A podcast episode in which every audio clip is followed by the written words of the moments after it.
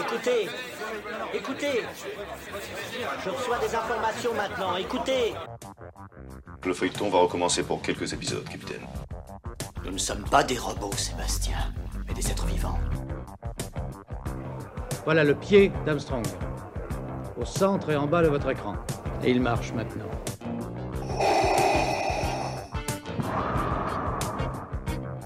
On peut dire aujourd'hui que la science-fiction est bel et bien partout.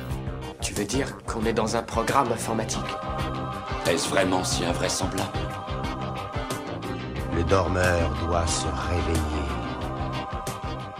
Non, c'est de la science-fiction. C'est de la science-fiction. Bonjour à toutes et à tous, vous écoutez C'est plus que de la SF, le podcast hebdomadaire sur la science-fiction animé par l'œil de chéri et produit par ActuSF. On va exceptionnellement faire une petite trahison à la science-fiction pour parler de fantasy. On s'excuse auprès de nos auditeurs, mais il était impossible de ne pas évoquer avec vous Elden Ring, le jeu vidéo de ce début d'année 2022. En l'espace de trois semaines après sa sortie, ce titre disponible sur PlayStation, Xbox et PC s'est écoulé à plus de 12 millions d'exemplaires, produit par les japonais de From Software, réalisé et écrit par Hidetaka Miyazaki, co-scénarisé par George R.R. Martin, l'auteur de Game of Thrones, Elden Ring remporte une adhésion quasi générale et le cœur de nombreux gamers. Le podcast aime décrypter les jeux vidéo pour que certains de nos auditeurs comprennent l'engouement de la jeune génération devant des œuvres qui ont des chances de devenir incontournables. On a donc voulu inviter deux spécialistes pour euh, analyser ce jeu de rôle d'action pour répondre à cette question pourquoi Elden Ring est-il un succès? Nous accueillons parmi nous une voix que vous connaissez bien, il enseigne à l'université de Kobe, il a écrit dans le MOOC Dune, il est venu nous parler du Château dans le ciel, d'Evangelion et de Yu-Gi-Oh! Pierre-William Frégonès, bonjour à vous et bon retour sur le podcast. Eh bien, salut Lloyd, merci de m'avoir réinvité. Vous produisez aussi le podcast Hero Hero sur Gamecult et vous avez écrit des ouvrages sur Detective Conan et City Hunter, euh, plus connu en France sous le nom de Nicky Larson, euh, des ouvrages qui sont disponibles chez Pix Love. Comment ça se passe vos aventures euh, au pays du soleil levant, Pierre-William? Eh bien, j'ai vécu la dark soulisation des frontières. Hein. C'était assez difficile de partir, c'est assez difficile de revenir. Mais voilà, maintenant je suis euh, bien installé et prêt à démarrer la nouvelle année qui commence eh bien, en avril au Japon, l'année universitaire. Très bien, nous avons euh, le plaisir d'accueillir un, petit nouveau euh, sur le podcast. Il a coécrit deux livres avec Damien Méchery intitulé Dark Souls par-delà la mort chez Sœur d'édition. Il a aussi écrit un, essai sur The Leftovers. Sylvain Romieux, bienvenue sur notre podcast. Eh ben, bonjour et merci pour l'invitation. Alors avant de, commencer notre discussion, on va se mettre dans l'ambiance avec cette bande-annonce d'Eden Ring qui a pour grande qualité d'introduire l'histoire de ce jeu. On écoute euh, maintenant un extrait. Cela se produisit il y a bien longtemps.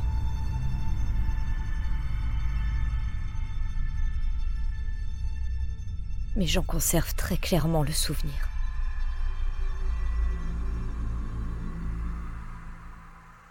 Par une brumeuse nuit d'hiver.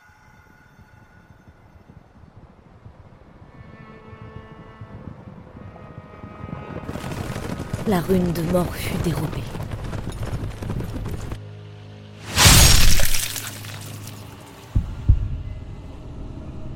Et la chute des demi-dieux fut amorcée. À commencer par celle de Godwin le Doré.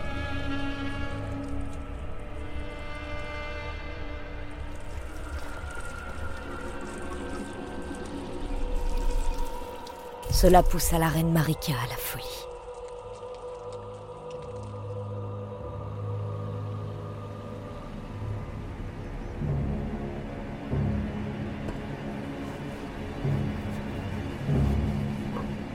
C'est alors que survint l'éclatement, une guerre qui plongea le royaume dans la tourmente. Le cercle d'Elden fut brisé. Mais par qui Et à quelle fin Voilà, c'était un, petit extrait de la bande-annonce d'Eden Ring. Ça nous permet en même temps d'introduire un peu euh, l'histoire et, l'univers euh, de ce, de ce titre.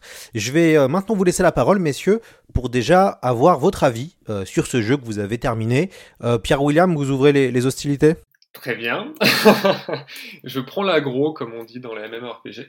eh bien, c'est un jeu... c'est un jeu formidable, je pense qu'on va pas tourner autour du pot de toute façon c'est difficile de dire autre chose. Déjà, rien qu'en comparant avec toute la production euh, qu'il y a en ce moment, ces dernières années. C'est très très très au-dessus du lot. Après, en tout cas en ce qui me concerne, ce n'est pas euh, mon jeu préféré du studio.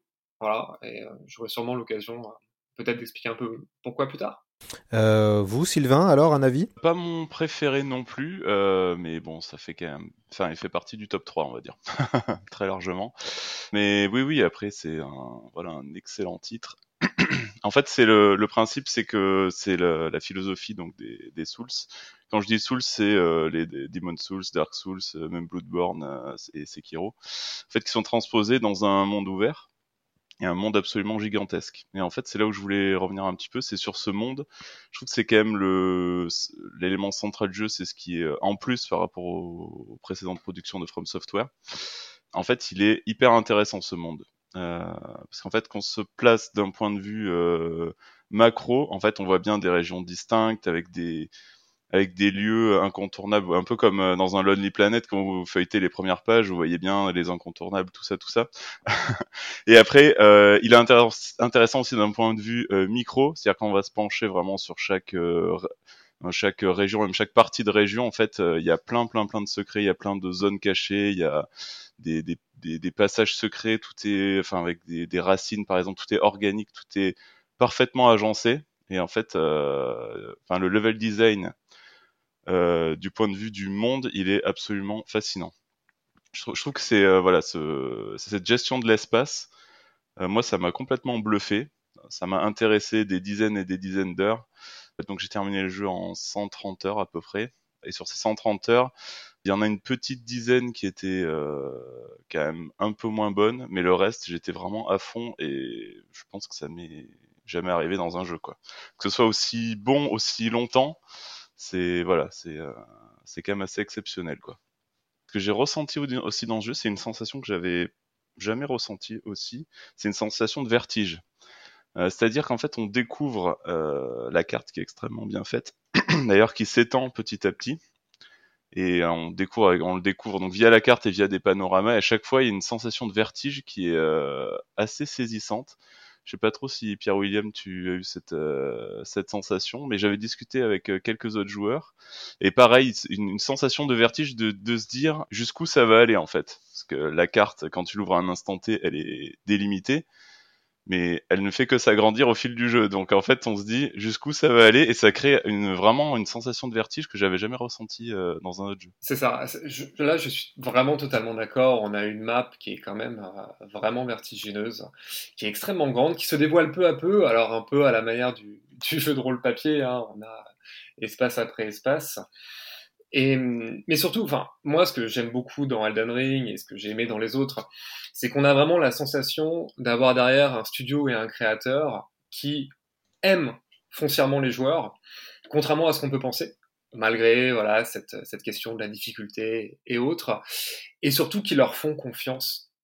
Et ça, c'est quand même très agréable c'est de leur dire, euh, alors on l'a pas mal comparé à Horizon, où là on a énormément d'indicateurs, où toutes les deux secondes on nous répète un petit peu comme dans une fiction de France 2 euh, ce qu'on doit faire, où on doit aller. Là on a vraiment, même si c'est un jeu qui à mon sens plus accessible, quand même plus facile, euh, que certains autres Souls, euh, il y a quand même vraiment cette, euh, cette exploration et cette découverte où on ne va pas non plus l'alourdir avec euh, que ce soit un tutoriel qui n'en finit pas, comme dans Pokémon Arceus, par exemple, où là on a 4 heures de tuto imbouffable à vous dégoûter d'un jeu. là, on a vraiment tout de suite, on arrive dans une micro-zone comme tu le disais très bien, Sylvain, et qui ensuite va s'étendre de plus en plus. Et ce qui est intéressant, c'est qu'on n'en voit jamais la fin. Alors même moi, j'ai été très surpris. C'est-à-dire que je m'attendais à quelque chose de vaste. mais au bout d'un moment, je me demandais, mais quand est-ce que ça va s'arrêter? Notamment sur les zones, alors comme toujours, il y a des zones secrètes, hein, des zones dissimulées, sur ces zones-là. Mais alors, certaines n'en finissent pas. Voilà. Et, euh, et c'est vrai qu'on a l'impression, euh, mon compère de Gamecult, Victor Moison, qui a fait le test pour euh, Le Monde, me disait que c'était comme manger dans un restaurant euh, trois étoiles, mais en fait, il mangeait toute la nuit.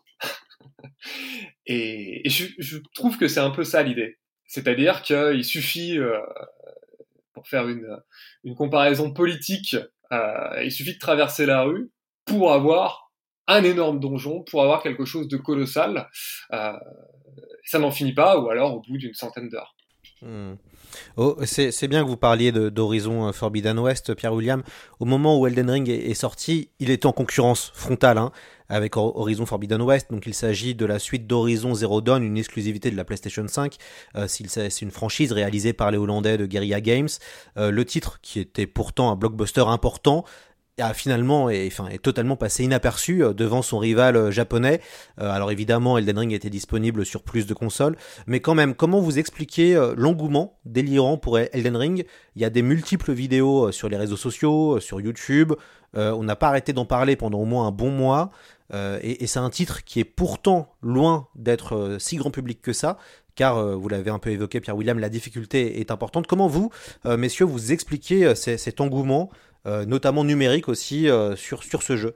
Euh, peut-être Sylvain Moi je pense que l'engouement il a démarré quand même bien avant la sortie du jeu, parce qu'il était quand même hyper attendu. Euh, alors peut-être que dans mon cercle euh, sur les réseaux sociaux, peut-être que plus qu'ailleurs, je ne sais pas. Je suis un peu peut-être que mon regard un peu biaisé là-dessus, mais j'avais l'impression que le jeu était hyper attendu. Euh, j'ai trouvé donc la partie marketing de Bandai Namco, donc qui édite le jeu, j'ai trouvé assez réussi. Alors qu'en général, je suis plutôt assez neutre sur tout ce qui est marketing de jeu, ça me, enfin les trailers, tout ça ça me touche pas forcément. Euh, là, je trouve que c'était plutôt réussi. Euh, la bêta était réussie. Euh, alors pas tout le monde a pu y jouer, mais en tout cas ceux qui ont été sélectionnés avaient accès bah, à toute la première zone en fait, quasiment pardon. Euh, là, donc c'était très très grand, c'était juste limité dans le temps, un peu dans l'espace, mais pas tant que ça. Euh, donc ça, ça a bien plu aux gens, et aussi toujours sur la partie marketing. Euh, le, en fait, j'ai bien aimé le fait qu'ils axent pas leur, leur communication sur euh, vous allez mourir en boucle, euh, le jeu est extrêmement difficile, vous y arriverez jamais. Chose qui était faite sur les Dark Souls, par exemple, c'était un peu le credo. Enfin, ils ont fait une édition Prepare to Die, enfin des trucs préparez-vous à mourir, enfin des trucs voilà vraiment un peu lourds parce que le jeu enfin les Souls se résument pas qu'à ça. C'est un peu euh, mon combat mon combat euh, au quotidien. Ça, voilà c'est je trouve que pour Elden Ring ils ont mis un, ils ont mis un peu l'accent sur euh, voilà le monde sur le lore voilà sur la direction artistique. Enfin vraiment des points qui plaisent plus aux gens qu'une difficulté assommante quoi. Ouais bah tout à fait. Je pense que déjà en termes marketing le fait de proposer un monde ouvert c'est vendeur. C'est ce qui, ce qui, ce qui marche euh, aujourd'hui, on le sait. Les gens aiment les mondes ouverts. Et, voilà, et on a aussi l'impression, alors je vais être un peu terre à terre, mais avec un monde ouvert qui dure voilà une centaine d'heures, d'en avoir aussi pour son argent. Euh, sachant que ce qui est très intéressant avec les Souls, euh, bon déjà, il n'y a que des chefs-d'œuvre, quasiment. Hein. Moi j'ai notamment beaucoup Dark Souls 2 qui décrié, mais il y a, y a que des, a quasiment que des chefs-d'œuvre. Donc déjà, quand on a une nouvelle production, on sait qu'elle va être attendue en règle générale, et surtout avec ce type de jeu-là, ce que j'ai remarqué, alors peut-être que euh, Sylvain, tu as vu ça aussi, ou même Lloyd, euh, c'est qu'il y a beaucoup de, dans mon entourage, je connais pas mal de joueurs qui achètent tous les Souls et souvent qui les abandonnent au bout de 2-3 heures. C'est un jeu qui exerce une fascination où les gens se disent à chaque fois, alors le nouvel opus, cette fois-ci on va le finir on l'achète, on va le finir. Et j'ai l'impression que pour la première fois, on a vraiment un nombre de joueurs bah, qui peuvent vraiment avancer dans le jeu. Parce qu'on avait eu ça à un moment à l'époque sur, euh, Bloodborne, où tout le monde d'un seul coup se mettait à Bloodborne, entendait parler euh, partout, jusqu'au moment où il y avait le père Gascogne, et là tout le monde a arrêté. en tout cas, beaucoup de joueurs euh, se disaient non, non, ça va être beaucoup trop compliqué. Là, l'avantage du monde ouvert, c'est justement en termes euh, bah, d'accessibilité. Euh, c'est aussi, à mon avis, j'y reviendrai plus tard. Moi, j'ai un peu un problème avec ça. Je trouve qu'il y a un problème d'équilibrage, mais euh, ça permet aussi, typiquement, de gérer son niveau plus facilement et finalement d'avancer aussi beaucoup plus facilement dans le jeu. Et le fait qu'il soit plus accessible et que ça se sache sur les réseaux sociaux, parce que les gens avancent, les gens progressent, etc., etc. Les gens partagent leur expérience des boss. Euh, bah, à mon sens, ça, ça explique aussi ce succès-là, voilà, cette proposition euh, un peu plus accessible. Non, mais c'est exactement ça. Enfin, moi j'avais un copain sur Dark Souls 3, euh, le premier boss, il a jamais réussi à le passer. Il arrive au bout de 10 minutes, quoi. C'est euh, hallucinant. non, mais c'est vrai que dans chaque épisode, il y a toujours un boss qui est incontournable, euh, quasiment, enfin, où tu peux pas trop euh, farmer ou tu vois augmenter, enfin trouver d'autres armes un peu plus balèzes. T'as as quasiment un boss au début du jeu qui te qui t'oblige à franchir ce mur de difficulté. Euh, du coup à te surpasser, c'est un peu le, le, le, principe de, des jeux de la boîte, euh, pour avancer. Et ça arrive assez tôt. Et là, dans, comme tu dis, dans Elden Ring, tu peux aller te promener, euh, tu forges un peu ton arme, tu reviens et le boss, tu le, tu le, tu l'éclates quoi. c'est, c'est, euh, ouais, ça, ça, je pense, ça, ça, ça jouait dans l'engouement euh, parce que les gens qui étaient terrifiés, parce que les gens sont terrifiés à l'idée de jouer au, au Dark Souls, parce qu'ils voient que c'est, voilà, c'est noir, c'est sombre, c'est difficile. Ils, ils, voient que là, ils peuvent, euh, ils ont des petits, des, des moyens de, de, contourner un peu la difficulté et, ça fonctionne apparemment parce que les gens ils passent des dizaines et des dizaines d'heures alors qu'ils ont, ils ont jamais touché un Souls où ils sont arrêtés effectivement au premier ou deuxième boss.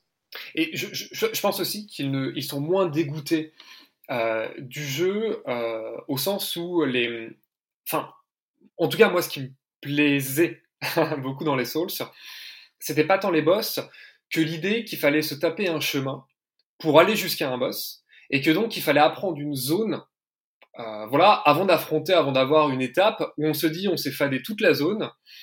Là, on a un stress supplémentaire, on a un boss qui peut avoir deux formes, trois formes, il va nous éclater, et c'était finalement ce stress qui était très intéressant, mais pas tant le boss, mais le chemin pour y arriver. Et là, c'est vrai qu'avec euh, les statues de Marika qu'ils ont mises, euh, qui permettent bah, pour la plupart euh, des boss de, de repoper, enfin de réapparaître juste devant la zone du boss, c'est une accessibilité qui est quand même très très très accrue. Voire c'est quand même assez facilité, même si certains sont bien sûr hein, difficiles, etc. Je vais pas dire le contraire. C'est vrai qu'il y a plus ce côté roguelite un peu, mini roguelite, où on devait refaire sans arrêt la même partie, et on se disait à un moment, mais j'arrive au boss, j'ai plus de fiole, j'ai plus rien, et je vais devoir me taper un combat, voilà. Donc, quelque part, je pense que aussi le level design, plus le game design, parce que c'est très souple hein, comme jeu, et ça on l'a vu euh, aussi avec Demon's Souls, avec le, remake, hein, très très très souple hein, euh, par rapport à l'original euh, sur PlayStation 3 avec les chutes de framerate qui compliquaient complètement l'affaire, etc. Là, on a quand même un jeu, à part sur PC, où visiblement ça a été plus compliqué, mais en tout cas, moi je l'ai fait sur PlayStation 5, je veux dire, qui est, qui est, qui est très souple, voilà, c'est très agréable de jouer. On n'a pas l'impression non plus que la technique est contre nous, comme les autres épisodes. Ce qui, est impressionnant quand, donc quand on débute hein, ce jeu, euh, pour ceux qui n'ont pas encore joué à Elden Ring ou qui ne voient pas du tout comment ça fonctionne, euh, le, jeu commence, on doit choisir un personnage, sa classe de personnage, et puis on est tout de suite envoyé euh, dans ce vaste monde ouvert d'Elden Ring et on a une liberté euh, totale, euh, rien n'est balisé réellement, donc on peut faire ce qu'on veut. Euh, ça appartient, on, en a parlé du monde ouvert alias open world, qui sont maintenant à la mode depuis une bonne dizaine d'années. on parle de bascule avec Elder Scrolls 5 Skyrim, qui est un jeu qui avait été un énorme succès et qui avait un petit peu changé la vision des jeux de rôle à l'occidental qui avait aussi, euh, on va dire, changé la vision des, open world. Et puis, bah, évidemment, maintenant, plein de jeux vidéo, plein de grands studios euh, s'y sont lancés. Euh, on a pas mal parlé de l'open world d'Elden Ring, mais quand même, j'aimerais euh, que peut-être vous puissiez le comparer avec d'autres open world, euh, notamment euh, celui de Zelda. C'est celui auquel on, va dire on fait le lien le plus facilement. On fait souvent une opposition entre Elden Ring et Zelda. Qu'est-ce que vous en pensez, vous, Pierre William? Alors moi, j'ai tendance à avoir peut-être un avis contraire à ce qui se, dit actuellement. Moi, je trouve que l'open world de d'Elden Ring est, est l'inverse de celui de Breath of the Wild. Euh, où Breath of the Wild, c'était un open world finalement qui bouffait complètement la partie donjon.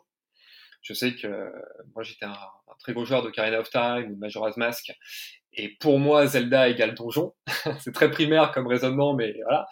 Euh, et, et Elden Ring, pour moi c'est un jeu extraordinaire, pas grâce à son open world, mais avec son open world.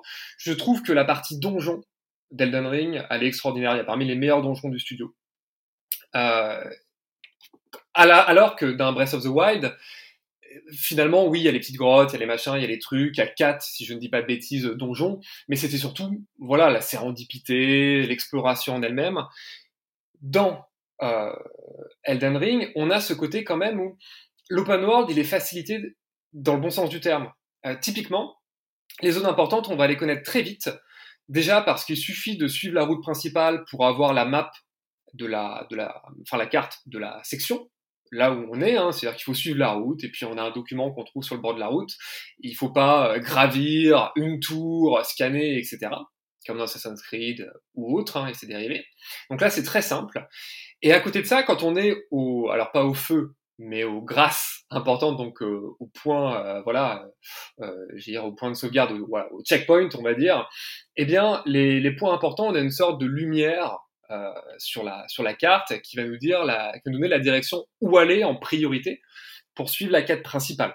En règle générale, bon, c'est pas toujours le cas, mais en règle générale, c'est surtout pour montrer la la quête principale. Donc, on a un open world qui est extrêmement accessible. Voilà, on n'est pas forcément perdu. On peut choisir de visiter que les points importants dans Elden Ring. Ça, pour moi, c'est une grande force. Et en plus de ça, comme je disais, on a des donjons euh, qui sont formidables. C'est-à-dire qu'on a même des parties du jeu on a une succession de donjons en dehors de l'open world. On va pas spoiler, mais il y a des parties notamment qui peuvent être souterraines, où on va avoir une succession. Voilà, une immense descente qui est en dehors de l'open world, ou alors des lieux où on va être téléporté, etc. Donc je trouve que c'est un open world pour moi euh, qui me fait beaucoup plus penser peut-être euh, à un jeu comme bah, voilà Ocarina of Time, j'en parlais, euh, comme Shadow of the Colossus, bien sûr, de Fumito Ueda. Il y a ce côté assez épuré, euh, ce côté un peu nostalgique, euh, voilà, de l'esthétique. Et puis même, on en parlait tout à l'heure, à Skyrim. Je veux dire, et, et pour moi, c'est peut-être l'une des faiblesses du jeu, c'est ce côté Skyrim parfois où il peut y avoir un peu de remplissage. Je pense notamment aux mines. Je pense notamment aux catacombes. Je pense notamment, voilà, où parfois on, on ajoute des choses où rien ne suffirait.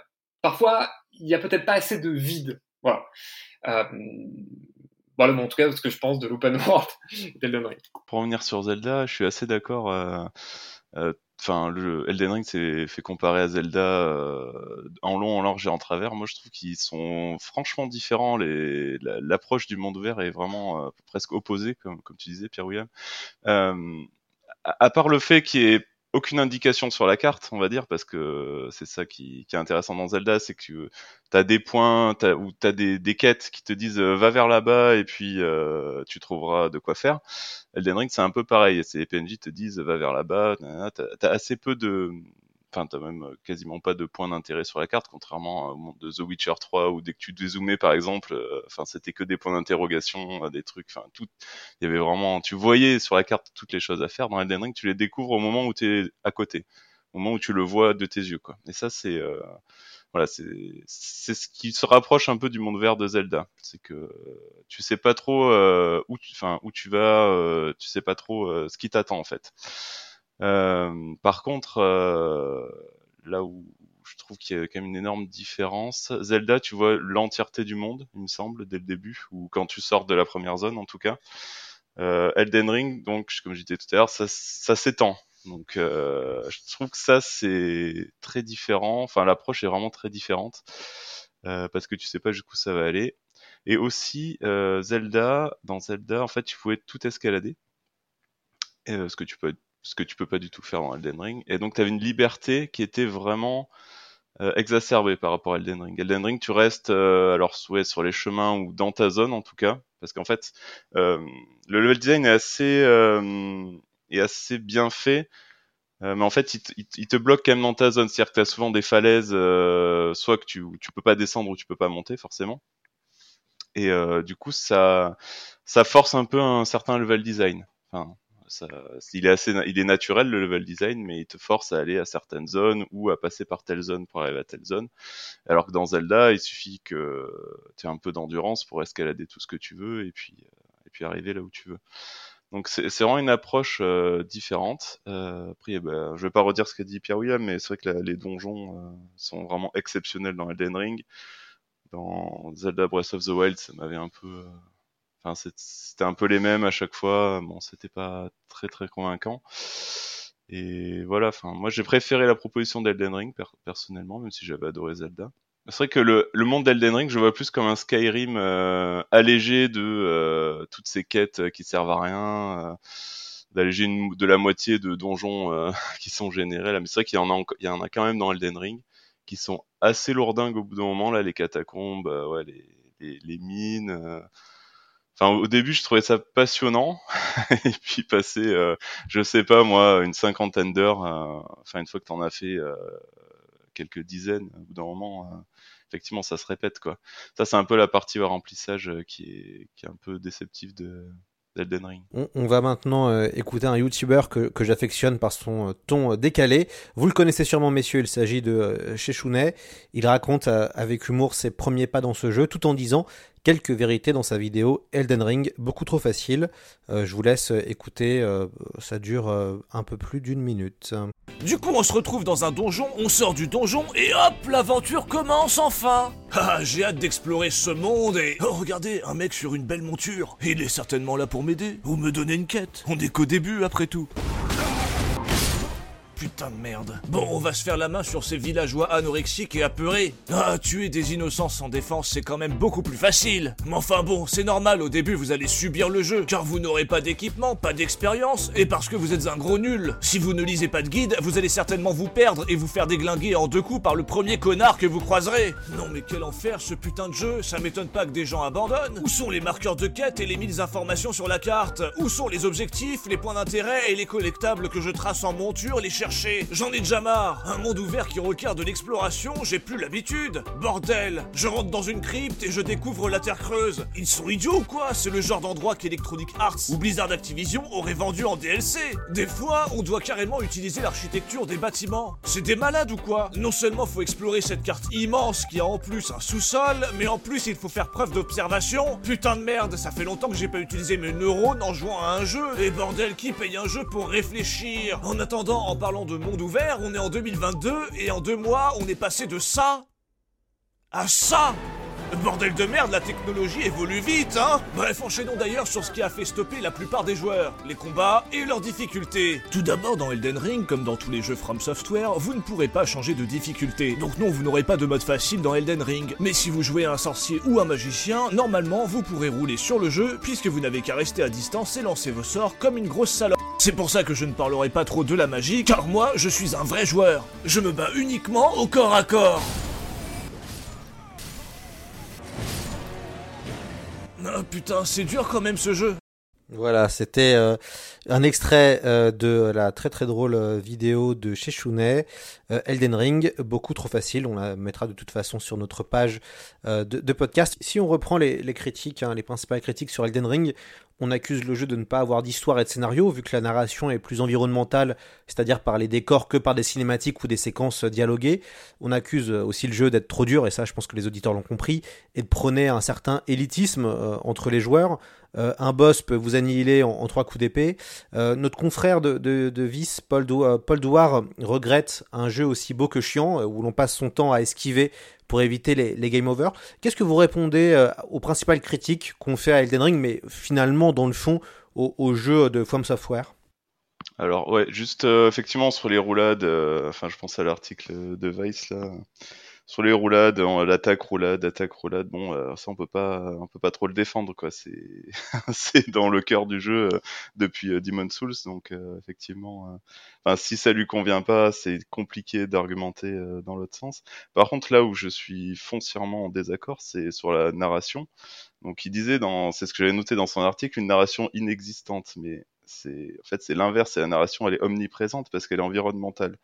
Donc tout est narration en fait dans ce jeu. Et après sur le scénario, sur l'histoire euh, que tu vas faire toi en tant qu'avatar, c'est pas hyper évolué, on va dire. Enfin, t'as t'as une quête, tu dois tuer différents boss pour récupérer des objets. Ça fait très Zelda, hein, tu dois récupérer 4, quatre ou 5 objets euh, majeurs, enfin majeurs dans l'histoire, et affronter après un boss final. Et à la fin, tu as une forme de choix euh, sur quoi tu veux t'orienter.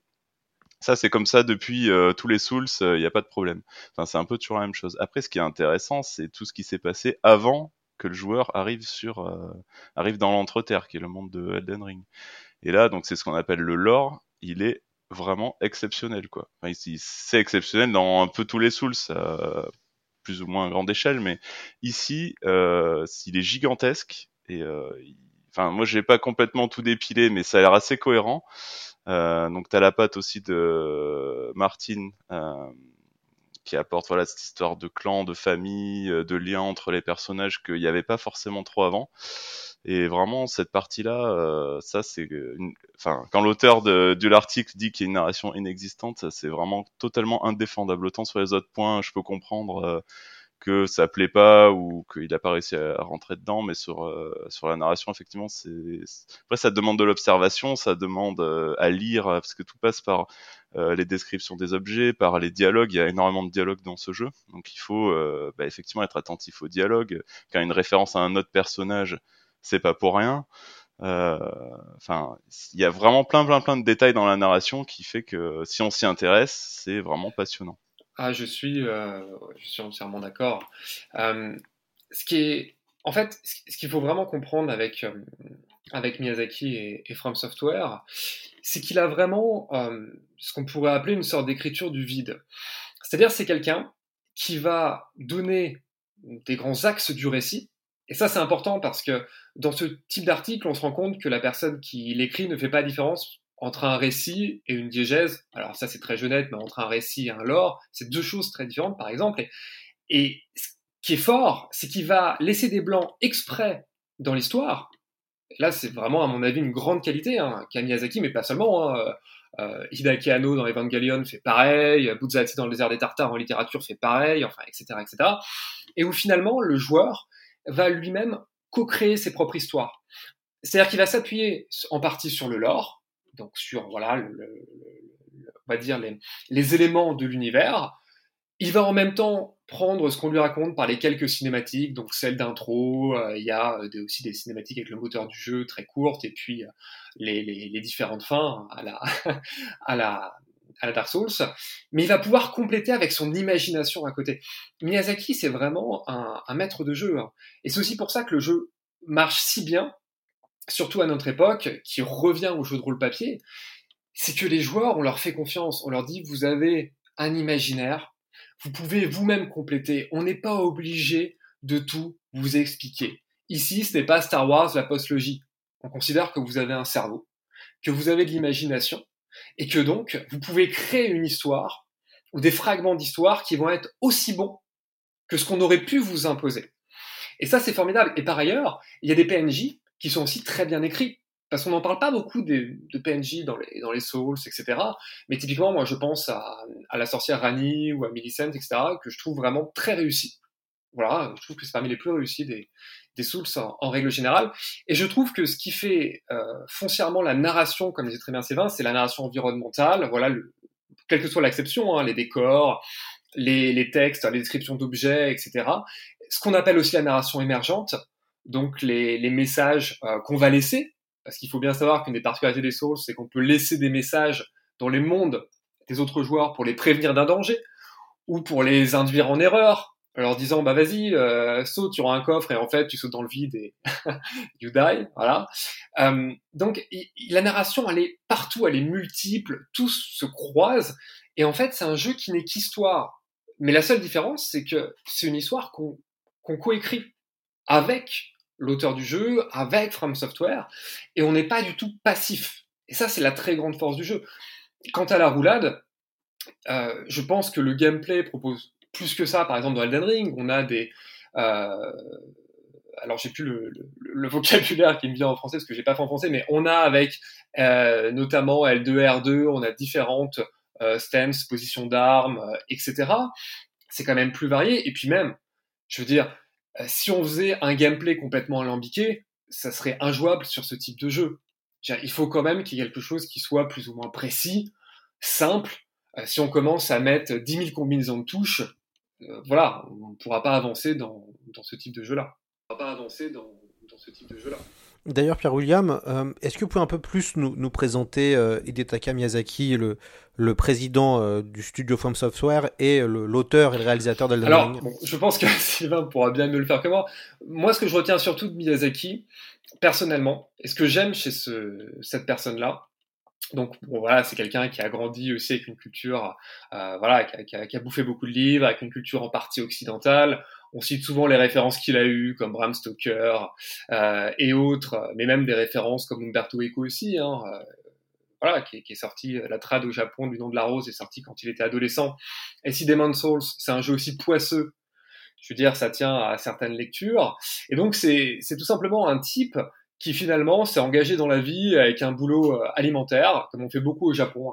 Euh, c'est un pays où euh, finalement tout le monde veut être salariman parce que il faut faire carrière, parce qu'il faut gagner de l'argent, parce qu'il faut avoir un statut, et qui finalement à un moment donné, quand il approchait la trentaine, s'est dit bah c'est pas c'est pas ma vie. J'ai joué à un jeu fantastique qui s'appelle Ico de Fumeto Ueda, qui est un chef-d'œuvre du hors-champ d'ailleurs, comme les Souls sont des chefs-d'œuvre de la maîtrise du hors-champ et je vais euh, bah, me lancer dans le jeu vidéo. Et à partir de là, voilà, il rejoint From Software et, et je vais laisser à, à Sylvain, voilà, le euh, continuer euh, sur cette histoire. Ouais, ben maintenant c'est le c'est le grand chef là de From Software. D'ailleurs, je sais pas comment il fait, comment il arrive à superviser autant de jeux euh, tout en étant euh, chef euh, de son entreprise. Mais ça, ça, me, je ne sais pas hein, s'il a des journées de 24 heures comme tout le monde ou pas. Mais en tout cas, en tout cas, ce qui, les productions qui sortent sont toujours, on sent sa patte, voilà, de, sur la narration. Je, crois qu'il supervise vraiment, vraiment toute la partie narration. Enfin, il écrit les dialogues enfin, il a vraiment la main mise là-dessus, euh, sur la direction artistique, tout ça, tout ça. Après, il est assez, euh, il est assez évasif, je trouve, dans ses interviews à chaque fois. C'est quelqu'un d'assez discret. Donc, euh, on n'a pas vraiment son workflow de travail euh, au quotidien. Mais je pense que ça doit être très intéressant. Si, si pouvait être une petite souris pour me glisser euh, dans l'équipe, voir comment il travaille, c'est vrai que ça serait, ça serait vraiment passionnant. Ouais, non, mais après, fait oui, quand il a rejoint From Software, euh, bah, il a bossé sur les Armored Core là d'abord. Euh, puis effectivement, son premier vrai jeu, c'est Demon Souls, euh, qui avait pas hyper bien marché à sa sortie et qui finalement euh, a fonctionné sur le long terme avec le, le bouche à oreille là. Euh, un jeu vraiment euh, de niche on va dire et c'est vrai que c'est après surtout avec Dark Souls où en fait c'est Demon Souls en version améliorée où vraiment là il s'est fait connaître, le studio s'est fait connaître et après ça a enchaîné avec des suites à Dark Souls, avec Bloodborne, Sekiro et aujourd'hui Elden Ring. Je sais pas trop quoi plus ajouter sur sur ce personnage euh. Sur le, je vais revenir juste un peu euh, une présentation du studio euh, From Software, donc qui est présidé actuellement par Hidetaka Miyazaki. le studio est né en 86 et, commence sa carrière par des logiciels de productivité. Il faut attendre 1994 pour voir les, premiers jeux vidéo arriver et les premiers succès avec, vous en avez parlé Sylvain, Armored Core, une saga de mecha. et puis il y a un basculement progressif du studio vers du jeu de rôle et on arrive à, Demon's Soul, et puis après la, saga des Dark Souls. Euh, From Software a aussi produit Bloodborne et, Sekiro. Euh, peut-être vous pouvez nous, raconter, euh, Sylvain, comment il y a une bascule, comment on arrive à cette bascule du, du, action, du action RPG dans un univers de fantasy très, très noir Ouais, parce que c'est vrai qu'ils avaient quand même touché au RPG, euh, donc avant l'arrivée de Miyazaki, là, From Software. Euh, je me souviens de Evergrace sur euh, PlayStation 2, je sais pas si vous avez touché à ce jeu, mais c'était un action RPG, mais très coloré. enfin, c'était pas très très bon, mais bon, ça mérite d'exister. Il y a eu Enchanted Arms aussi, qui est un tactical RPG. Euh, qui était sympathique mais un peu un peu ennuyant j'ai trouvé. Enfin ils ont ils ont vraiment voilà touché au RPG avant. Après Demon Souls euh, bah, ça s'est fait avec l'arrivée de Miyazaki. Euh, donc je crois qu'il est arrivé un an avant. Enfin c'était en 2009 qu'est sorti Demon Souls. Euh, donc il a été produit, bah, je sais pas dans l'année avant, mais il a dû, enfin Miyazaki est arrivé, alors j'ai plus la date en tête, mais il est arrivé pour Armored Core et vraiment son premier jeu c'est Demon Souls et c'est là où c'est sa sensibilité à lui, euh, alors qui a été autorisé euh, vaguement par euh, PlayStation donc qui est, qui est par Sony qui est l'éditeur. Euh, pour le coup et franchement ils étaient pas hyper chauds quand ils ont vu le résultat. Mais c'est sorti quand même. Euh, je sais pas comment ils ont négocié euh, cette sortie là mais c'est sorti quand même. Euh, donc avec vraiment cette volonté de Miyazaki de faire un jeu très sombre très difficile voilà avec des idées qui n'avaient jamais été vues avant. Notamment bah, le mode multijoueur là où c'est c'est des Demon Souls où on pouvait laisser des messages. Enfin c'est ce que j'appelle le multijoueur asynchrone Enfin, en partie parce qu'il est aussi synchrone car on peut envahir ou aider les copains mais asynchrone dans le sens où on laisse des messages au sol qui seront vus euh, plus tard euh, par, d'autres personnes, ou euh, la fameuse tâche de sang, où en gros, quand on active une tâche de sang, on voit comment un autre joueur est mort dans la zone. Donc ça nous donne des indices sur les pièges et tout ça. Et ça, c'est vraiment Demon Souls qui a amené ça. Et enfin, c'était du jamais vu en tout cas à l'époque. Il a amené voilà plein d'idées, un level design avec des raccourcis. Enfin, je me souviens de la première zone, euh, le, le, château là de, de Bolateria. Euh, je me souviens de quand j'ai débloqué mon premier raccourci et que ça me remettait au début de, du niveau euh, après avoir galéré, enfin avoir arpenté une partie du château et j'avais plus de fioles, j'avais vraiment, enfin je sais plus c'était des fioles, j'avais plus d'objets de, soins, j'avais vraiment plus rien. Et je me, je me retrouve au début au début du, du, lieu avec un passage débloqué. Euh, enfin, ça m'avait vraiment euh, frappé quoi. Et je pense que le, tout le sel de la série euh, est dans est dans ce premier raccourci. Enfin, moi, c'est vraiment une sensation que j'avais jamais eue et que j'avais trouvé ça génial. Et je pense c'est c'est tout. Demon Souls, c'est vraiment une révolution dans l'action RPG. Il est vraiment complètement à part, quoi. Et c'est pour ça qu'il s'est bien vendu sur le long terme. C'est que c'était un jeu de niche mais les gens ont adoré, en ont parlé, et d'autres gens ont adoré, et, le succès euh, de la série et du studio s'est fait euh, à partir de ça. Pour, euh, pour compléter justement à ce que vient de dire Sylvain, c'est vrai qu'il a eu la chance d'arriver sur un projet Demon's Souls, enfin de travailler sur un projet Demon's Souls qui était voilà, presque laissé à l'abandon, il a quand même pu le réinterpréter avant qu'il ne sorte. On sent bien d'ailleurs bah voilà son, goût pour Oblivion hein, parce que malgré tout il y a quand même un côté euh, voilà euh, Elder Scroll euh, qui, qui, arrivait avant Skyrim à Oblivion. On sent bien aussi son goût pour toute la dark fantasy parce que c'est un fan de Berserk c'est un fan du connard de barbare de Frazetta etc donc je, pense que ça arrivait à un bon moment parce qu'en dark fantasy il n'y avait pas grand chose et puis euh, comme tu l'as bien dit aussi, euh, Sylvain, le bouche à oreille a énormément aidé parce qu'il avait quand même été très critiqué le jeu. Euh, et je sais que moi aussi, ma découverte de Demon's Souls à sa sortie, ça avait été un énorme choc parce que je sortais, je sortais de classe prépa, j'avais pas trop joué, je m'étais repris une console et j'avais acheté ce jeu peut-être la seule fois de ma vie avec un autre jeu qui s'appelle Ico. Je l'avais acheté à la jaquette, c'est-à-dire que je n'avais rien entendu dessus. je me souviens qu'il était sorti en, en juin 2010 parce que c'était un peu après mon anniversaire. Et, euh, et j'avais commencé à lancer le jeu sans rien savoir. Et c'est vrai que la première fois où on meurt, euh, parce que justement là, il n'y a pas de fiole d'estus, donc si on a bouffé tous ces objets de soins euh, lors du, premier run, eh ben on se rend compte que notre barre de vie, elle a diminué, que les coffres sont déjà ouverts, qu'on a moins d'objets qu'avant. et là, on se dit, mais on est où? Qu'est-ce qui se passe? Et, à mon avis, c'est une prise de risque qui est tellement monumentale qui pouvait se faire que sur un projet finalement euh, bah, qui avait été laissé un peu à l'abandon. Quoi. On avait dit, bah, essaie de sauver le truc, euh, fais quelque chose à ta sauce. Euh, et c'est pour ça aussi, à mon sens, que Dark Souls, c'est le chef-d'œuvre des chefs-d'œuvre, parce que justement, il va tout reconstruire après, il va faire quelque chose d'extraordinaire, et qu'aujourd'hui encore, ce qui est probablement le chef-d'œuvre du studio, ça reste Dark Souls.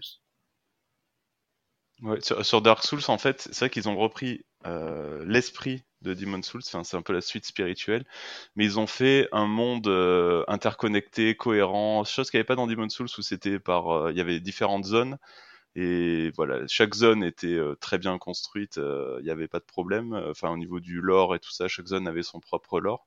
Et c'est que sur Dark Souls, ils ont fait une gigantesque zone interconnectée avec des raccourcis. Euh, enfin, c'était aussi bien euh, horizontal que vertical. Euh, enfin, on allait dans les profondeurs, on remontait, on allait. Enfin, c'était assez exceptionnel et tout était hyper cohérent. Et voilà, c'est Dark Souls, c'est Demon Souls en version plus plus quoi. Et puis ils avaient déjà un peu de, un peu de ils étaient un peu plus connus, en tout cas à l'époque où Dark Souls était sorti. Euh, je pense qu'ils ont mis, c'est Bandai Namco qui l'a édité, donc ils ont mis un peu le paquet pour euh, pour le vendre. Et puis euh, et puis ça, voilà, c'est la success story. Elle, elle démarre plus à partir de Dark Souls effectivement.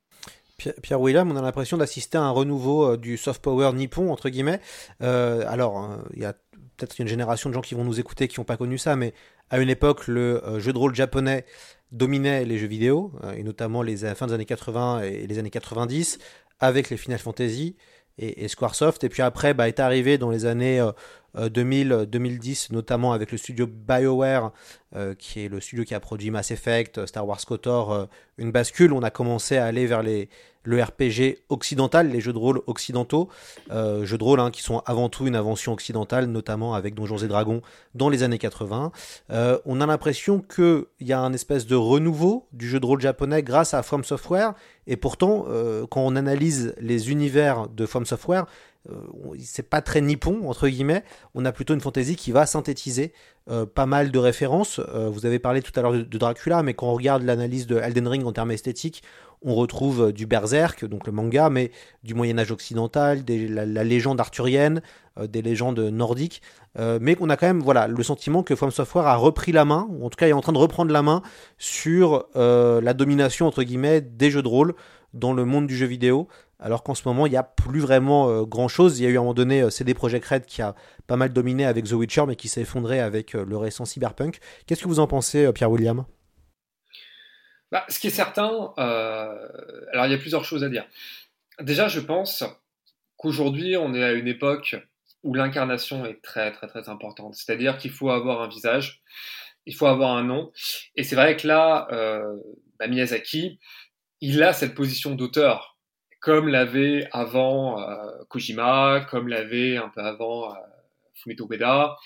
Donc il y a un créateur. Et ça déjà, pour vendre des jeux, c'est extrêmement important, même si on sait que c'est toute une équipe derrière, évidemment. Il y a un peu cette politique des auteurs euh, adaptée aux jeux vidéo, c'est voilà, comme il y avait Ken Levine pour Bioshock, par exemple, il y a une figure. Ça, c'est capital, sachant qu'en plus, le type a l'air profondément sympathique. Là, je m'avance sûrement, mais en tout cas, c'est vrai que euh, quand il parle de, sa passion, même si en bon japonais, il répond souvent un peu à côté, il a l'air quand même assez accessible, peut-être moins star que Kojima, etc. Donc il y a quelque chose, euh, je trouve, où c'est un, ça peut être un, une figure, voilà, qui, qui, finalement réunit un peu tout le monde euh, autour de lui, un vrai joueur, quelqu'un qui est passionné, etc. Qui a une vraie culture du jeu vidéo. Ça c'est la première chose. Euh, la deuxième chose, comme l'avait très bien dit par rapport à, au côté très occidental, c'est que ça répond pas mal, alors, à une théorie qui n'est pas euh, utilisée pour le jeu vidéo mais qui est utilisé pour le manga et l'animation. Euh, c'est une théorie qui a été développée par Eiji Otsuka. Et euh, Eiji Otsuka, c'est un critique, euh, critique, auteur, professeur, etc., qui euh, passe son temps à dire, depuis quelques décennies, que le manga et l'animation sont un immense succès en Occident. Je parle évidemment manga et animation japonaise, non pas parce que c'est une vision purement japonaise, mais justement parce qu'il y a une narration à l'occidental, qui vient, d'après lui, pour le manga et l'animation, à la fois de Disney, mais aussi euh, de l'avant-garde russe d'Eisenstein par rapport au montage. Que ce soit d'ailleurs euh, l'influence du montage euh, de l'avant-garde russe dans le manga ou l'animation. Et là, on a quelque chose d'assez similaire avec les jeux de From Software, c'est-à-dire qu'on a des inspirations occidentales qui sont revendiquées, on a des points d'accroche. Je parlais du côté poisseux, voilà, un peu comme dans Le nom de la rose bah, de Demon Souls, euh, pour euh, Dracula, Bram Stoker, pour euh, Bloodborne, etc., etc. Donc il y a un point d'accroche, on le comprend. Le scénario, ça va être finalement euh, souvent un peu le scénario du monomythe hein, de Campbell. On a le parcours du héros, même si c'est un plus, plus, ou moins un enfin, ça reste un héros, même s'il a il n'a pas forcément de nom, c'est pas d'où il vient, il est mystérieux. Donc on a des vrais points d'accroche, ça c'est important. Et puis la dernière chose, qui est fondamentale. Et là, je cite un très grand philosophe euh, qui s'appelle euh, Lloyd Cherry. C'est euh, l'eau chaude dans un monde d'eau tiède. C'est-à-dire, on a enfin quelqu'un qui euh, propose quelque chose, parce que souvent on parle de proposition quand on parle de jeux vidéo. Mais 99% du temps, c'est pas des propositions. Il n'y a pas d'engagement esthétique, d'engagement, j'allais dire presque philosophique, etc. en termes de game. Là, on a vraiment quelqu'un et un studio qui dit nous on propose un type de jeu. Voilà. On propose un type de jeu, que ça plaise ou que ça ne plaise pas, on va travailler parfois l'accessibilité, etc., des choses, mais le cœur de notre jeu va rester. Et donc, ils ont une identité. Et ça, c'est fondamental aujourd'hui, avec tellement de jeux qui se ressemblent, qui finalement sont des ersatz d'autres jeux. Là, on a un jeu qui a une identité. Hmm. Pour, euh, et après, je vais laisser la parole à Sylvain.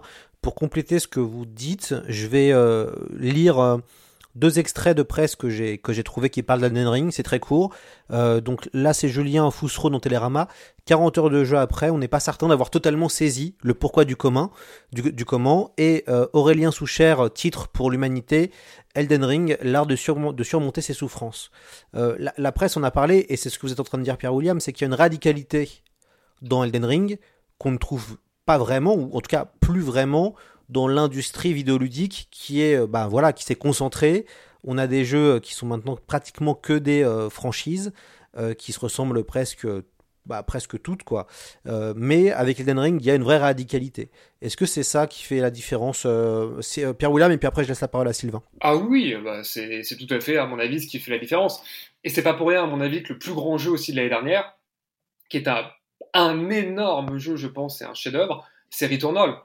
Returnal, qui est un roguelite, pareil, avec une proposition très forte, même si bon, il y a une évolution avec les dernières mises à jour, mais avec des runs qui durent plusieurs heures, et on est obligé de recommencer du début si on ne bat pas le boss euh, du biome où on est. Donc c'est pour ça aussi qu'il y a un renouveau plus généralement du roguelite. Ce genre de jeu où on doit faire des runs, parfois plusieurs heures, et on doit recommencer du début. Il y a euh, une nouvelle, euh, une, nouvel intérêt peut-être pour les jeux très exigeants, comme il y avait à l'époque pour Gas Goblin, etc., ça s'est un peu disparu. Euh, je trouve que les jeux exigeants ont la côte. Alors, est-ce que c'est aussi parce que les gens veulent se distinguer en disant bah moi je l'ai fini, etc. et tout? Peut-être, d'un certain côté, euh, et ce côté on se met en avant hein, par rapport à notre skill. Euh, mais je pense aussi que ça permet euh, bah, d'avoir simplement des sensations, une émotion par le jeu vidéo. Ils n'ont pas peur de l'émotion, comme disait Bukowski. Voilà, ça c'est important. Là, c'est le principe, euh, on va dire, d'une œuvre d'art, hein, c'est de provoquer euh, de l'émotion, des sensations. Euh. Effectivement, il y a une partie de la production vidéoludique qui n'apporte pas ou très peu d'émotion en tout cas. Ouais, non, pour revenir sur le, la partie, sur la, proposition de, de From Software, j'ai un petit bémol là-dessus. effectivement, From Software, donc c'est associé maintenant au Souls ils sortent des jeux qui sont un peu toujours pareils, mais voilà, c'est le problème, c'est ces jeux sont toujours un petit peu pareils. Enfin, euh, on était arrivé à Dark Souls 3, qui est un best-of en gros de la franchise, euh, on devinait un peu tout ce qui allait se passer. Et en fait, voilà, on est, c'était moins surprenant. Alors, il y avait des moments épiques, des moments géniaux, et ça, il n'y a pas de problème, mais c'était un peu moins surprenant. Euh, Sekiro avait changé un peu la donne parce qu'il changeait son gameplay, donc ça a laissé plein de gens sur le sur le carreau aussi. Euh, puis, enfin, voilà, l'univers, l'univers restait, enfin, la narration restait un peu un peu dans dans l'idée. Euh, avec Elden Ring, c'est vrai que moi, je m'attendais euh, peut-être à plus une révolution du monde ouvert. Euh, comment expliquer ça? C'est-à-dire que hum, Dark Souls ou Demon Souls, ils ont, apporté une révolution dans euh, l'action RPG de manière générale. Euh, Elden Ring, c'est toujours les mêmes mécaniques que Demon Souls à peu près, avec euh, des améliorations. et sa, nouveauté, c'est le monde ouvert. Donc je m'étais dit, ils vont sans doute révolutionner le monde ouvert. Après, il, il a beau être excellent et bien détaillé, bien foutu et tout, ça reste un monde ouvert avec un peu de remplissage. voilà, c'est j'ai pas eu la révolution que j'attendais parce que je trouve que c'est encore une fois trop proche des, des Dark Souls.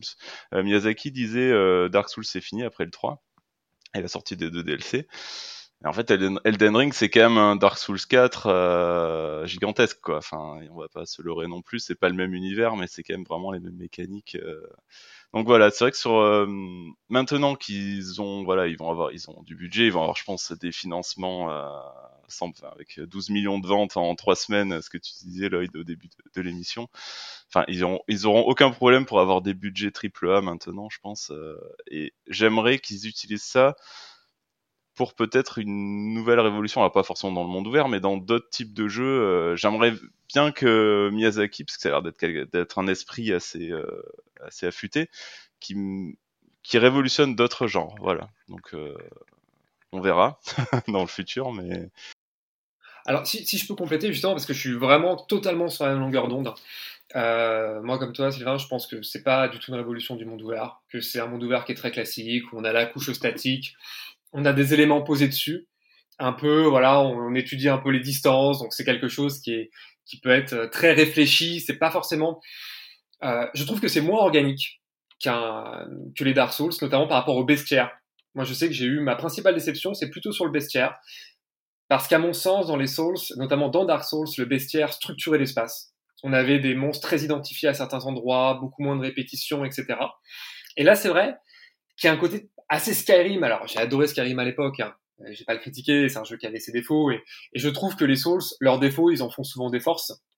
Mais c'est vrai qu'il y a moins la surprise. Euh, notamment, à mon avis, pour les, les vieux joueurs, ou alors les, les, premiers joueurs, c'est vrai que quand euh, j'étais arrivé, je sais pas, par exemple, au boss final de Dark Souls, parce que ça, peut-être qu'on peut maintenant un peu plus spoiler les derniers jeux, enfin les, les, les précédents jeux, euh, eh bien le boss final de Dark Souls, il nous disait simplement, il parle aux joueurs en disant, bah voilà, t'as fait tout ton jeu sans apprendre à parer, maintenant, si tu veux te faciliter la vie pour le combat, bah écoute, sur le chemin pour aller jusqu'à moi, tu vas pouvoir affronter des, je sais plus si c'était les cavaliers noirs, les chevaliers noirs, et va falloir apprendre à faire des paris. Voilà. Et donc, il y avait un clin d'œil aux joueurs. Dans Dark Souls 2, euh, un des premiers boss te disait, bah, euh, la prêtresse obscure, si je ne dis pas de bêtises, tu loques, mais à un moment, il faudrait jouer au jeu sans loquer. Ce que fait le roi son nom dans Dark Souls 3. Euh, je sais pas, dans Bloodborne, on disait, voilà, bah, t'as géré avec un bouclier, bah maintenant, tu vas, tu vas rouler, t'as plus de bouclier. Euh, dans Sekiro, voilà, t'as appris à rouler, t'as plus de bouclier. Bah maintenant, tu vas prendre encore plus de risques, l'âme contre l'âme, pour faire augmenter une jauge qui va aussi te faciliter les combats. Et là, dans Elden Ring, j'ai moins trouvé cette évolution. Notamment, j'ai trouvé qu'il y avait pas mal de service, mais pas forcément dans le bon sens du terme. Euh, typiquement, euh, alors c'est dur sans spoiler, mais euh, il y a notamment un, combat à deux qui revient dans le. Il y a deux combats à deux d'ailleurs qui reviennent dans Elden Ring. Et à mon avis, ça fait plutôt fan service que ça ne sert vraiment le jeu. En revanche, le point moi qui m'a fait rire, c'est justement ce dernier boss final qui utilise euh, caché, qui utilise une arme finalement qui est une arme très craquée dans les Souls et qui là est un clin d'œil en disant bah voilà, on vous met un clin d'œil final, c'est-à-dire que vous avez fait vos jeux sûrement avec cette arme-là, on vous a proposé ce build au départ. Qu'est-ce que ça fait si en face quelqu'un l'utilise? Vraiment à très bon niveau. Et moi, c'est vrai que j'attendais un peu plus de clin d'œil comme ça euh, par rapport aux autres jeux que, que j'ai vu dans Elden Ring. De prendre son temps. Ouais, je, je, suis assez d'accord, euh, Pierre-William, avec, euh, avec vous. Euh, moi, j'ai eu l'occasion de jouer aussi euh, à Elden Ring. J'ai, j'ai dû faire entre 30 à 40 heures de, dessus, et les 20 premières heures, je n'ai fait que me balader. à travers la, la, map, j'ai mis du temps avant de comprendre où il fallait affronter le premier, euh, le premier boss. Heureusement, euh, j'ai des amis qui jouaient en parallèle et qui allaient beaucoup plus vite que moi et qui sont des plus gros hardcore gamers que moi. Donc du coup, euh, on échangeait sur les évolutions de, de chacun. moi, je, trouve le, le, jeu assez fascinant et, et, en tout cas, il y a eu un vrai voyage. Et c'est ça qui moi m'a plu en, en, jouant. J'étais pas du tout client. Hein. Euh, moi, j'ai fait juste dans les From Software, j'ai fait Sekiro que j'ai terminé. Mais par contre, que ce soit Bloodborne ou Dark Souls, euh, j'ai jamais réussi à dépasser plus de deux heures de jeu. Donc là, j'ai vraiment voulu euh, aller plus loin. Et, c'est vrai que euh, c'est un, beau voyage, même si j'ai pas terminé le jeu encore. Et, mais par contre, j'admets je, quand même que euh, pour avoir l'occasion de beaucoup jouer aux jeux vidéo pour le travail, il y a une vraie proposition. Et, et c'est vrai que c'est ça qui fait la différence. Et je sais pas pour vous, mais euh, l'année 2022 en termes d'annonces vidéoludiques est pas euh, exceptionnelle. Enfin, euh, voilà, moi, il n'y a rien vraiment qui m'excite énormément, à part peut-être le remake de Star Wars KOTOR. Donc, c'est pour, c'est pour vous dire la, pauvreté, peut-être, entre guillemets, des, des, annonces, et, et voilà. Et c'est vrai qu'on se rend compte que finalement, des, des jeux comme ça, même s'ils sont peut-être pas forcément parfaits, mais ça fait du bien. Et je pense que l'univers, ils tiennent quelque chose, et j'ai vraiment hâte de voir qu'est-ce qu'ils vont développer comme, comme univers. Euh, et ben écoutez messieurs, ce sera le, c'est moi qui vais terminer, ce sera le, mot de la, le mot de la fin. Euh, encore merci d'être venu sur euh, C'est plus que de l'ASF, qui était en fait un, un spécial fantasy caché. On se prépare, hein, puisque à la rentrée il y aura un podcast SF et sûrement un podcast fantasy. Donc on commence déjà un petit peu à, s'entraîner. On peut vous retrouver. Alors Pierre William Frégonèse, vous êtes évidemment dispo sur sur Twitter. Vous faites toujours des, des, des commentaires truculents. sinon on peut vous écouter sur le sur le podcast euh, vous avez fait un épisode avec nous sur Château dans le ciel, Evangelion et aussi Yu-Gi-Oh! Vous avez aussi euh, publié des ouvrages sur Detective Conan et City Hunter euh, Nicky Larson chez Pix Love. Vous avez un podcast très intéressant sur le Japon et le jeu vidéo japonais, l'esthétique liée au jeu vidéo japonais sur Gamecult qui s'appelle Hiro Hiro, c'est ça, avec Victor Moisan, hein, si je ne me trompe pas, c'est votre binôme sur ce podcast. Exactement, et le dernier épisode est sur la thématique du baiser dans le jeu vidéo. Magnifique. On mettra de toute façon un lien euh, sur euh, sur ce podcast-là qui n'est malheureusement que disponible sur abonnement. Voilà, c'est la la seule frustration qu'on peut avoir, c'est qu'on peut pas entendre votre douce voix euh, gratuitement. Il faut évidemment payer pour, pour pour ça. et puis alors pour notre ami Sylvain Romieux, qu'on remercie aussi d'être venu sur le podcast. Vous, on peut vous retrouver alors en essai. Vous êtes aussi disponible sur Twitter. On peut vous, vous retrouver sur trois essais finalement. vous avez écrit un diptyque avec Damien Méchéry intitulé Dark Soul par-delà la mort chez Sœur d'édition. Vous avez écrit euh, un essai sur The Leftovers, voilà. Et euh, voilà, j'espère que, en tout cas, euh, évidemment, vous pouvez rien dire dessus, mais j'espère que vous allez reproduire un nouvel ouvrage sur From Software.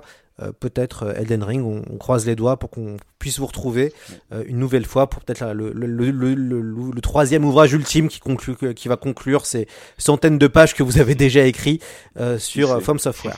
On va terminer ce, ce, ce, podcast avec une musique qui est le thème principal d'Elden Ring qui a été composé par Yuka Kitamura.